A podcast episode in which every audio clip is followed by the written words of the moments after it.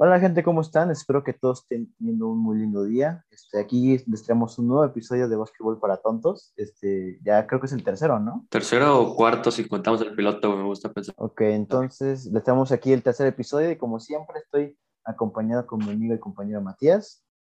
¿Cómo estás, Mati? Súper bien, Kike, ¿tú cómo estás? ¿Todo bien? Bien, bien, fíjate que ya emocionado para volver a grabar. Y pues dime, ¿qué me vas a hablar hoy? Se vienen, se vienen cosas grandes, ¿eh? todavía no lo saben, pero, pero se vienen. Pero sí, hoy, hoy, vamos a hablar sobre el problema de los equipos chicos. Vamos a hablar de muchas cosas, pero vamos a empezar hablando sobre los pro problemas de equipos chicos o equipos de ciudades chicas, ¿no? O sea, hay 30 equipos en la NBA, 29 ciudades, ya que Los Ángeles tiene dos equipos. Y pues obviamente no todas las ciudades son ciudades magníficas o maravillosas como Los Ángeles o como Nueva York, o incluso como lo puede ser Miami, ¿no? Entonces lo que pasa muchas veces es que estas superestrellas son drafteadas o elegidas por un equipo de ciudad chica y como no les gusta el ambiente, no les gusta la ciudad o lo que sea, se terminan yendo a equipos de ciudades grandes como Miami, como Los Ángeles, como Nueva York, etcétera, etcétera, etcétera. Sí, yo creo que si en una vas a lista, entrar, yo creo que si vas a entrar a un equipo así, yo creo que ya sería más por lealtad, porque esos equipos sí. chicos siempre van a lidiar con problemas de dinero y, y Sí, es un tema, es un tema al que, al que quiero llegar. Tengo una lista aquí de las 29 ciudades y de más o menos las calificaciones que encontré en, un, en una página web. Y tenemos que son como siete ciudades grandes, o sea, siete ciudades a las que los jugadores quisieran ir, nueve ciudades como de mitad y mitad. Y estas ciudades de mitad y mitad, lo que tengo entendido es que son equipos con buena historia, son equipos con mucha historia, pero tal vez las ciudades no son tan buenas como como se piensa, y son 13 ciudades a los que los jugadores como que no les gusta jugar, no les gusta ir. Entonces es, es un grave problema y, y, si remontamos a los años de los 90, por ejemplo, podemos encontrar que existía como cierto orgullo, güey, ¿sabes? O sea, como tú dices, hay, había jugadores que pasaban sus carreras de 15, 16 años en un solo equipo y en una ciudad así sí, sí. gachona, güey, o sea, es porque es ya 15 es... años en Detroit, güey, ¿sabes? O sí, sea, o sea, algo así. ya entrar en un equipo así ya es, o sea, vas a entender que no vas a recibir el mismo salario que te dan en Miami si vas a entrar en una ciudad claro, chiquita. Sí.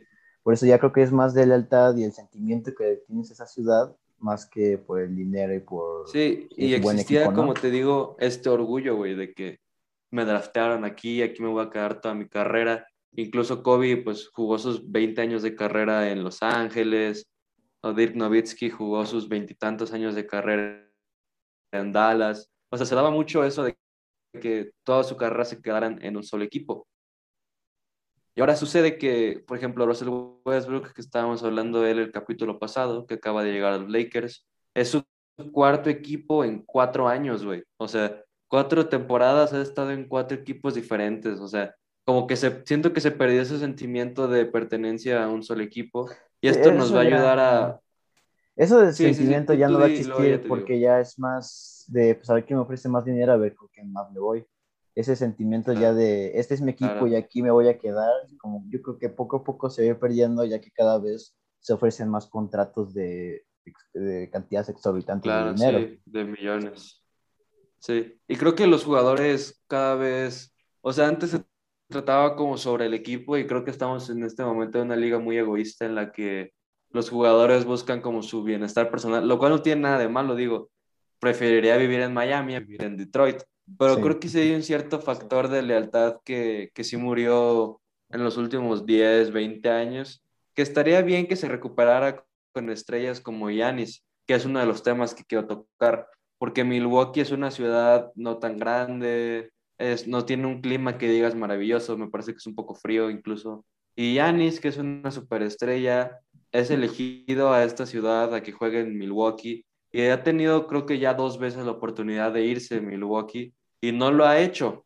Entonces te das cuenta sobre, sobre la lealtad que existe y, y cómo es como este, incluso imposible odiar a, a este güey Yanis, ¿no? O sea, hace cosas maravillosas por la ciudad, güey, gana campeonatos, o sea, es como un pinche superhéroe de Milwaukee, güey. Sí, pero lo bueno es que todavía hay historias así de jugadores que se mantienen como equipo por años y por fin se consiguen lo que se merecen, como lo que es Yanis, que luchó sí, aunque sea, aunque sea equipo chico, claro.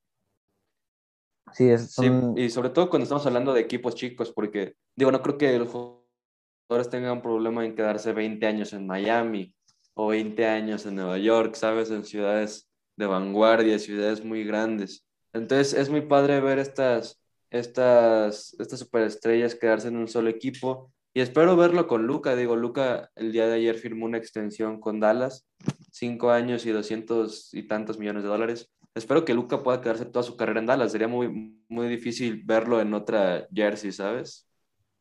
Claro, claro. Pues, eh, pero lo bueno es que, pues, no sé, hay que también tener los atletas porque es como decir, no eres lealtad, no eres, no eres leal a tu equipo, pero porque te ofrecieron 50 millones de dólares para irte a otro grande, o sea, tampoco hay que criticarlos, también hay que entenderlos que hay mejores oportunidades que quedarse solo en una ciudad de chicas también.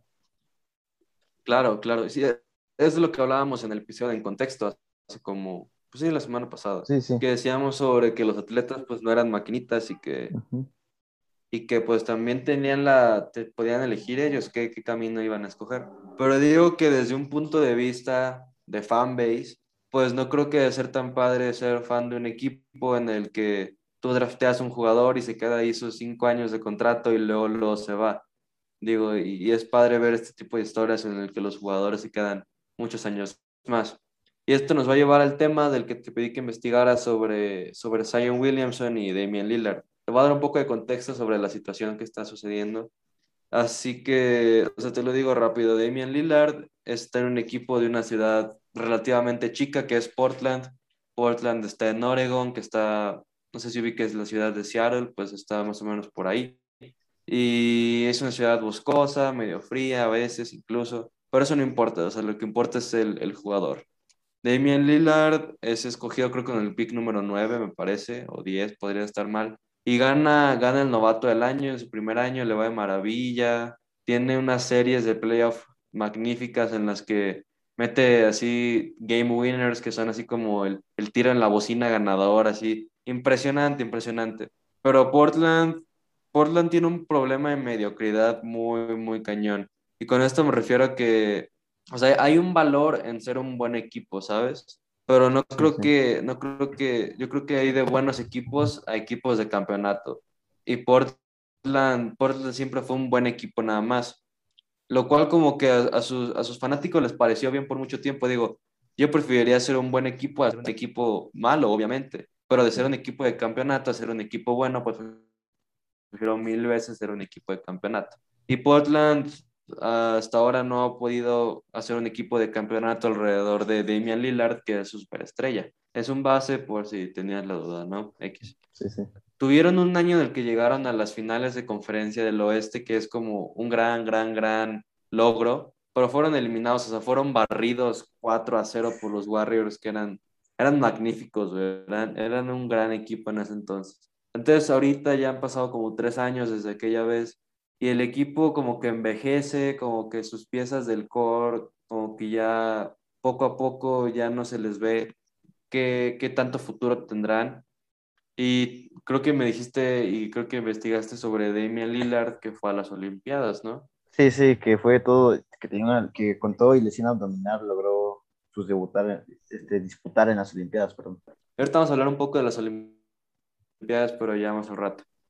Y bueno, en las Olimpiadas, Michael Jordan llegó a hablar de esto, en el que decía que lo puedes ver de dos formas. Lo puedes ver como analizar a tu competencia, ver cómo entrenan para la temporada regular, o lo puedes ver como un periodo de reclutamiento. Digo, puedes ver a las otras superestrellas y decirles, oye, no te interesaría venir. O de la otra forma, las otras superestrellas te pueden decir a ti, oye, no quisieras venir a jugar acá con nosotros y así, ¿no? Entonces yo creo que Damian Lillard durante estas Olimpiadas lo reclutaron un buen, güey. Estoy seguro que lo reclutaron un buen. Estoy seguro que muchísimos jugadores se le acercaron pidiéndole y preguntándole si querían jugar para sus respectivas franquicias, lo cual va a ser muy interesante porque Damian Lillard todavía tiene tres años en su contrato, lo que significa que es un jugador súper valioso. Entonces, yo creo que, y lo decíamos al final del episodio pasado, yo creo que la decisión de Damian Lillard sobre si se queda en Portland o si se va a otro equipo, un equipo de ciudad grande, como lo podría ser Boston, como lo podría ser Nueva York, como lo podría ser alguno de los equipos de Los Ángeles, yo creo que eso podría cambiar todo el rumbo de la liga el siguiente año. Pero entonces esto nos lleva de, vuelta a lo de los equipos chicos y es triste ver este tipo de historias en la que cuando es la agencia libre, los equipos chicos no pueden firmar a mucha gente, porque no mucha gente quiere ir a esos equipos más que básicamente las personas que ellos eligieron en el draft, o alguno que otro jugador que diga, ¿sabes qué? Pues, pues sí, sí quiero. Yo creo, que yo creo que los equipos chicos ya, como no, ellos no tienen el dinero ni la capacidad de poder fichar a un, un, jugador estrella, porque todos los equipos grandes van a querer ir por él. Pero yo creo que más los equipos chicos tendrían que apostar más por las nuevas generaciones, que no, que todavía no, no todavía no agarran el foco, no, no tienen mucho foco de los grandes equipos ni nada de eso, sino que tendrían que apostar claro, sí. por aquellos que son relativamente nuevos, los rookies, pues, si es que, o conseguir a alguien que sí realmente sea leal a su propio equipo. Sí, sí, y esto parecía que era Damian Lillard, pero al día de hoy ya no sabemos si, si Dame se quiera quedar o no, güey, o sea, va a estar muy cabrón para Portland si Dame se va a los siguientes años, porque, porque es un equipo viejo, es un equipo que no tiene muchas picks de primera ronda porque las intercambiaron por otros jugadores viejos. Entonces está en una situación muy, muy complicada. Y esto nos lleva al tema de Zion Williamson. Zion Williamson es drafteado con el primer pick, o sea, era una estrella desde high school, college, va a Duke, que es como de las mejores universidades en Estados Unidos para básquetbol y es drafteado a Nueva Orleans. Nueva Orleans acababa de, traspasar a Anthony Davis, que es, creo que te había platicado un poco de él, es este jugador magnífico también. Lo acaban de traspasar a los Lakers. Entonces estaban como en este modo de reset, o sea, desde cero vamos a empezar a construir todo, pero con Zion ahora. Y Nueva Orleans es una ciudad futbolera, o sea, están los Santos, tienen a Drew Brees, bueno, ah, ya se retiró, gran, gran carrera de Drew Brees pero es una ciudad de fútbol americano, o sea, en realidad siempre desde, desde, que, los, desde que los crearon como franquicia, ahora sí que creo que fue como en los 2000, desde que surgieron como franquicia siempre fueron últimos en, en attendance, o sea, siempre eran la franquicia que tenía menos gente en sus partidos, porque no es una ciudad que esté muy interesada en básquetbol como Nueva York o como Los Ángeles, ¿sabes? Entonces, uh, Nueva Orleans ha tenido muchas historias de superestrellas como Chris Paul, que estamos hablando de él y los Phoenix Suns hace como dos semanas en las finales, o creo que ya fueron como un mes en realidad. Sigo diciendo dos semanas, pero ya pasó un chingo. Y, o sea, tuvieron una situación con Chris Paul en la que le eligieron el draft y Chris Paul no le gustó la ciudad y al final fue traspasado a Los Ángeles. Luego obtuvieron a Anthony Davis y tampoco le gustó la ciudad y fue traspasado a Los Ángeles. Y ahora tienen a Zion y su primer año de rookie, creo que me dijiste que investigaste y tuvo una lesión medio sí, y se perdió como la mitad del año. no, sí, esa, es, su debut fue yo creo que de los peores porque, o sea, por lo que investigué, los primeros nueve minutos que jugó la estaba rompiendo, pero hubo un choque de rodillas y se lesionó y dejó de jugar la, la temporada la liga, de, verano. La, liga, de verano y luego todavía ese mismo partido se tuvo que cancelar porque hubo un terremoto, o sea, ¿no? Sí, o sea, catastrófico ese pedo, la neta. Entonces Zion entra a la mitad de la temporada y le va muy bien, digo, hasta, está, hasta entra así en contención para ser novato del año. Lo pierde porque no había jugado toda la temporada y, y ya Morant, que fue el que lo terminó ganando, la verdad es que sí lo merecía más que Zion. Por su segundo año es un año magnífico, creo que promedia como 25 puntos por partido, creo que poquito menos de 10 rebotes, tuvo buenos números en asistencia para su posición, que es el ala pivot.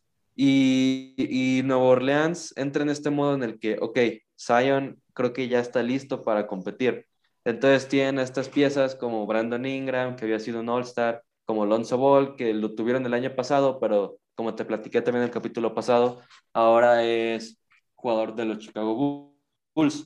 Entonces, al parecer, el año pasado Nueva Orleans estaba como all-in en llegar a playoff y terminan creo que treceavos o doceavos, onceavos, algo así, o sea, les va de la fregada en su, en su, en su camino a llegar a playoffs. Entonces, Zion es un jugador que es, que su manager me parece que son, son sus papás o son su familia, o sea, ellos manejan su, su ámbito financiero o su ámbito de toma de decisiones, lo ayudan mucho a, a escoger. Entonces salieron no medio raro eso, eso de que... Está medio tóxico, güey, la neta. Sí, a mí hay varias, hay muchas, o sea, yo tengo la, el pensamiento de que ese tiene muy mala fama, güey, porque, no sé, hay cantantes que sus jefes los tienen controladísimos, sí, Super Luis Miguel ese pedo. sí, güey, luego también en Estados Unidos, güey, hay otra morra, no me acuerdo su nombre, que hasta la fecha la tienen controlada, güey, sí. Britney Spears, güey. Ah, ella, güey. Se me hace muy tóxico eso de los jefes, güey, que todavía estén manejando tu... Sí, es, es, algo muy drástico. Y la neta sí puede, sí puede llevar a que salgan resultados muy tóxicos de eso. Y salieron los rumores de que la familia de Zion no estaba feliz en la situación de Nueva Orleans y que probablemente en los siguientes años buscaría un traspaso fuera de Nueva Orleans. Digo, Zion apenas va a entrar en su tercera temporada de la NBA. O sea, todavía es un jugador súper joven. Creo que no tiene ni 21 años en este momento. O sea, creo que legalmente ni siquiera puede tomar en Estados Unidos. Y ya lo quieren traspasar a Nueva Orleans. Entonces, sería muy lamentable ver a Nueva Orleans perder otra superestrella, así como perdió a Chris Paul, así como perdió a Anthony Davis. En este caso, que perdieran a, a Zion Williamson. Digo, es un equipo joven, es un equipo que tiene muchísima oportunidad de, de, prosperar esta siguiente temporada y los quiero ver prosperar. Digo, yo creo que si es otra temporada en la que no llegan a playoffs o mínimo no llegan al, al porque hay un torneo para los que quedan noveno y décimo que pueden como quien dice, pelear para entrar a playoffs como octavo. Luego te explico un poco más sobre eso. Pero si ni siquiera clasificarían a ese torneo, yo creo que ya sería demasiado lamentable. Y no, no creo que sea correcto que Zion ya esté buscando salirse porque no les está dando como un buen rango de tiempo para que se organicen. Pero definitivamente creo que podría ser una posibilidad y sería igualmente lamentable para los equipos chicos como Nueva Orleans, ver a otro jugador superestrella cambiarlos, como quien dice, por un, por un equipo grande. Es que ese es el problema. O sea, yo, yo, como, yo como soy, o sea, si yo fuera una superestrella, no buscaría un equipo donde habría la posibilidad, que sí, una posibilidad de que pudiera ganar. Porque sabes que como superestrella tienes el tiempo medido, güey. Tienes, tienes una fecha de caducidad y quieres ganar un campeonato, güey. Obviamente te vas a ir con un equipo grande que te puede casi, casi asegurar, güey, que vas a ganar un campeonato con ellos. No, no, no yo no me iría con un equipo que me, me, daría siquiera la posibilidad, güey, o sea, la, siquiera la posibilidad de ganar un campeonato. Güey, o sea, lo asegurarían. Sí, pues yo, yo entiendo esos, a sus, superestrellas, güey, de, pues obviamente voy a buscar un equipo con el que me puedan asegurar un campeonato, güey. Claro, y, y reiterando un poco el tema de Damian Lillard, este es un cuate que tiene como muy insertado en sí mismo esto de la hustle culture, o sea, de trabajar duro, trabajar, trabajar duro enfrente de nadie. Soy, soy como, es como una persona muy trabajadora y que no le huye a los problemas y que, y le, o sea, le llevó a tirar literalmente mucho mierda a otros jugadores por cambiarse de equipos después de estar en un equipo chico como Paul George, que él estaba en, en Indiana y que era un equipo pues relativamente chico que no estaba muy interesado en ganar y que se fue a Los Ángeles le tiró bien, bien cañón, pues, güey. quieres que diga? no corras del trabajo duro y la madre, o sea, le tiró cañoncísimo. Entonces sería muy raro ver en este caso a Damian Lillard que se vaya un equipo, a otro equipo que no sea Portland, ¿sabes? O sea, es una situación bien extraña y la neta, yo sí quisiera ver a Damian Lillard competir por un campeonato, pero al mismo tiempo me gusta su, su, su mentalidad de ser fiel y de ser un trabajador y vamos a darle una oportunidad más y, y si se pueden, nomás necesitamos suerte o, ¿sabes? o sea, hay que también, hay que, también hay que entrar, ser inteligentes también, güey, o sea, también dices, no, claro, claro, universidad grande me ofrece la oportunidad, pero solo porque este jugador me mentó la, me mentó la madre solo porque no fui a estos güeyes, pues obviamente, o sea, a mí me vale verga, güey, o sea, obviamente voy con el equipo grande, me vale verga lo que los demás.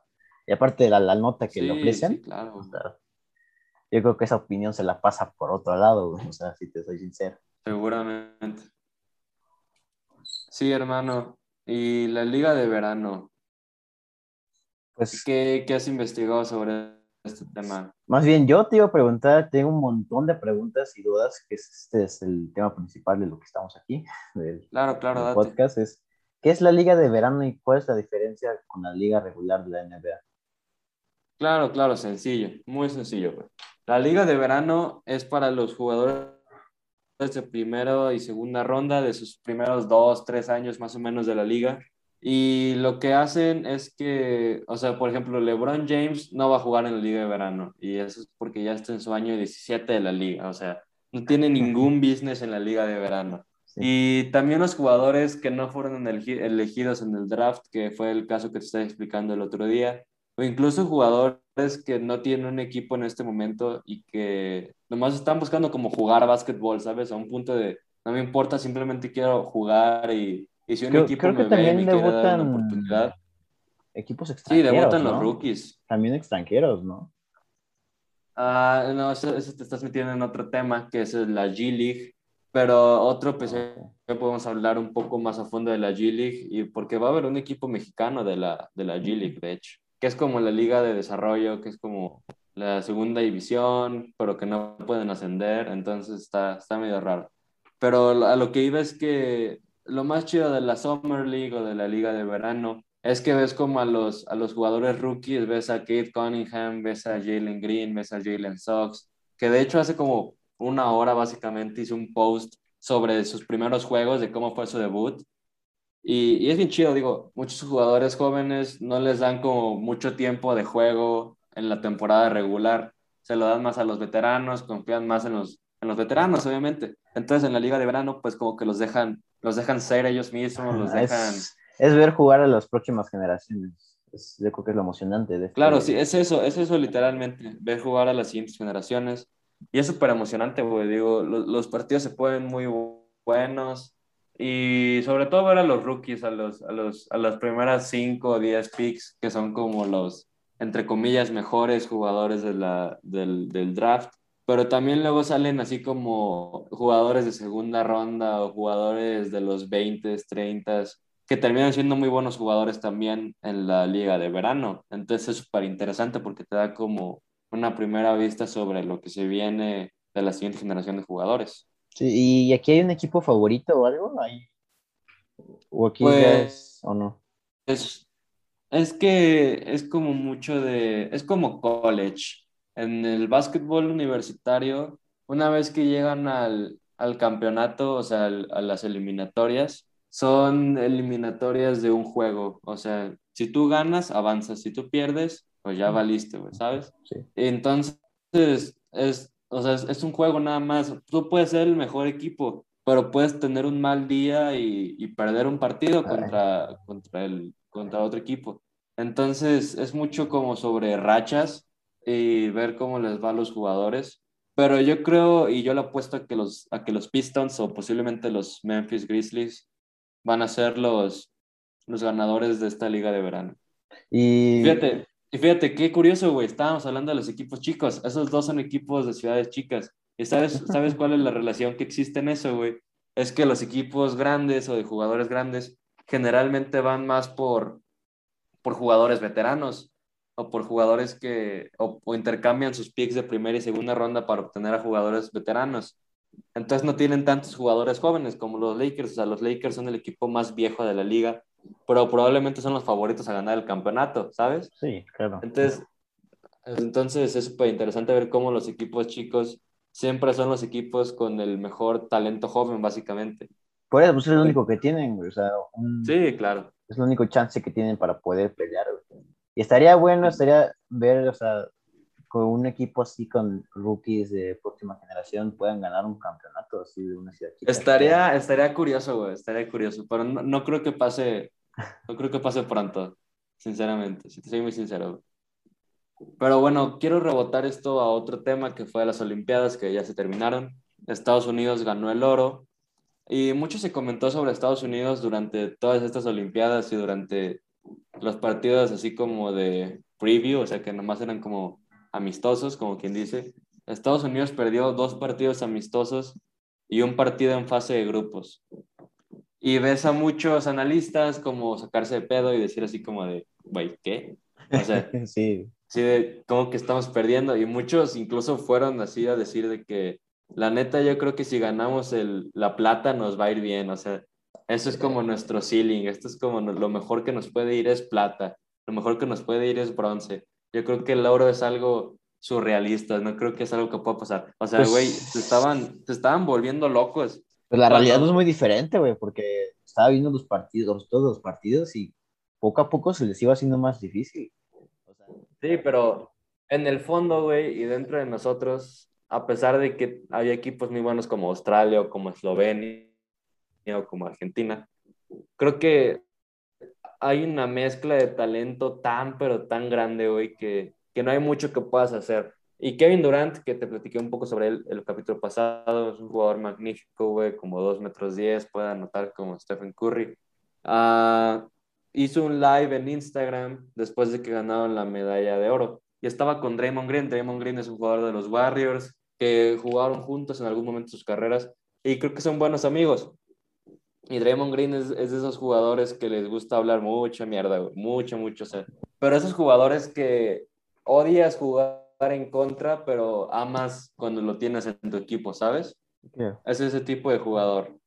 Y en ese live, Kevin Durant dijo algo que llamó mucho mi atención. Dijo que, bueno, lo dijo en inglés, te lo voy a traducir de una manera rápida. Y dijo algo así como, ¿cómo pueden decir que nos están alcanzando? En nuestro nivel de habilidad es magnífico. O sea, oh, básicamente les estaba tirando mierda a los otros países, diciendo que, que cómo se les ocurría decir a estos analistas que, que los otros países los estaban alcanzando en nivel de habilidad. Bueno. Y creo que tiene algo de correcto. No, no creo, porque. Pero también tiene algo. O sea, el último partido, güey. dar mi punto, güey. O sea, no creo que esté completamente correcto, pero no creo que tampoco esté completamente incorrecto. O sea, porque si verdaderamente lo piensas, Estados Unidos no mandó a sus completamente mejores jugadores. O sea, LeBron James no fue, Kawhi Leonard estaba lesionado, Stephen Curry no fue. O sea, yo creo que si existiera la situación en la que Estados Unidos mandara completamente a sus mejores jugadores, sinceramente sí es mejor que el resto del mundo. Lo que sí te puedo decir es que es muy diferente de hace 30 años cuando Michael Jordan jugaba en las Olimpiadas. O sea, en ese entonces Estados Unidos ganaba por más de 30 puntos casi todos los partidos. El día de hoy sí son partidos un poco más cerrados pero estoy un poco de acuerdo con Kevin Durant en el hecho de que, o sea, los estadounidenses básicamente crecen viendo este tipo de juegos. Y muchas veces, como en México, pues las ligas mexicanas no son muy apoyadas. Y entonces, como que tú no creces viendo el básquetbol mexicano en el canal 7, güey, ¿sabes? No. Y los estadounidenses sí. Entonces, tienen como esta cierta ventaja, no sé cómo decirlo, en el que, pues yo creo que tal vez no por muchos años, pero en este momento sí son mejores que el resto del mundo. Sí, eso es punto. O sea, también hay que tomar en cuenta el fanatismo que hay en Estados Unidos del básquetbol, porque ahí es impresionante los, la cantidad de fans que hay en el básquetbol y obviamente hay más este, inversión en los jugadores de ahí que, pues, que aquí en México, por así decirlo, cualquier otro país, pues. Pero lo que te quiero decir es que, o sea, tampoco hubo mucha diferencia. O sea, ese jugador que dices que dice que, que cómo es posible que digan que ya no están alcanzando. Güey, o sea, el, primer, el último partido por la medalla de oro no fue una diferencia de 100 puntos, güey, tampoco. O sea, también estuvo no, claro de perderla, güey. O sea, no creo que él está en la posición de decirlo, de decir que cómo se atreven a decir que ya nos van a alcanzar, quién se creen, ellos nunca van a estar, ellas nunca van a estar a nuestro nivel, o sea, tampoco tanto, porque, o sea, el último partido, bueno, ahí están las evidencias, pues los últimos dos partidos no lo tuvieron tan fácil. O sea, al principio sí se veían los resultados de que sí se veía el obvio dominante de los Estados Unidos, pero ya los últimos no la tuvieron tan fácil, pues. Y, sí, creo que, creo que el único problema que Estados Unidos sufre mucho en las Olimpiadas, sobre todo eh, este año y lo sufrió en la, en la Copa del Mundo hace dos años, no hace tres, perdón, es que no juegan como equipo verdaderamente, o sea, tienen tanto talento que básicamente se vuelven uno contra uno continuamente mientras las jugadas avanzan. O sea, tipo, Jason Tatum juega uno contra uno, perfecto, mete la canasta, defienden, no la meten o sí la meten. Después, ok, Kevin Durant juega uno contra uno.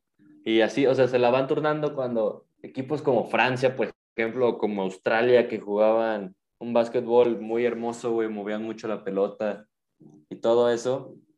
Pues yo creo que si Estados Unidos, o sea, lo que quiero llegar es que si Estados Unidos tuviera un sistema que corrieran consistentemente y movieran la bola un poco más, creo que esa diferencia se hubiera notado muchísimo más. eso sí, también es el problema. eso, también es el problema de meter a puras superestrellas en un solo equipo. Claro. Obviamente todos van a querer ser, el foco de atención porque están acostumbrados a eso, porque dicen, no, en mi equipo yo soy la superestrella y el balón siempre va a ser para mí. Y, era, imagínate ese pensamiento por, cinco. O sea, todos van a querer ser el principal, todos van a querer, y ahí hay un problema. Obviamente, como son profesionales, saben jugar y no muestran claro su, su pelea entre quieres pelear el foco de atención, pero eh, ahí se nota que hay un conflicto ahí, pues, como me estabas explicando. Pero obviamente siempre va a ganar un equipo que siempre tenga una mejor coordinación y mejor este, estrategia que un equipo lleno de superestrellas que ni siquiera saben jugar en equipo, porque no están, porque eso no es su equipo, obviamente. Claro, claro. Entonces sí, yo creo que es muy interesante ver las siguientes Olimpiadas porque cada vez el básquetbol europeo es más y más interesante. Digo, uno de los mejores prospectos que vienen en los siguientes años es Víctor Wembanyama, que es un jugador francés. Digo, eso, eso no sé hace cuánto que no se ve, bueno, desde Luca, que en realidad no se hace tanto, güey, pero, pero que uno de los mejores prospectos de los drafts sean jugadores internacionales va a empezar a ser algo muy interesante en los siguientes años y y me gusta, me gusta que haya más competencia en este tipo de juego internacional, ¿sabes? También felicidades a Australia que ganaron su primera medalla de básquetbol. Un gran, un gran, no, un gran equipo. Me encanta. Sí, cada, vez va a haber más, este, es más es emocionante pensar que cada vez va a haber más, este, pues más competencia internacional y que no todo sea simplemente Estados Unidos siempre va a ser más este, mejor que haya más competencia, pues para dar pues, un mejor entretenimiento, por decir, una, una, mejor competencia. Pues. Claro, pero pues sí, hermano, esos, esos todos los temas que tengo para hoy. ¿Tienes algo más que quieras decir? Pues no, que fíjate que estoy muy emocionado por ciertos proyectos que se vienen, que ya claro. próximamente podremos hablar de eso, pero ya es bastante... Los verán ya verán lo que se viene y pues creo que ya es todo lo que tenemos que hablar. Este, pues muchas gracias a todos por escucharnos. Este... Síganos en nuestras redes sociales con mitad y mitad en Facebook, Instagram, YouTube y Spotify. Así que ya saben, nos vemos a la próxima. Bye.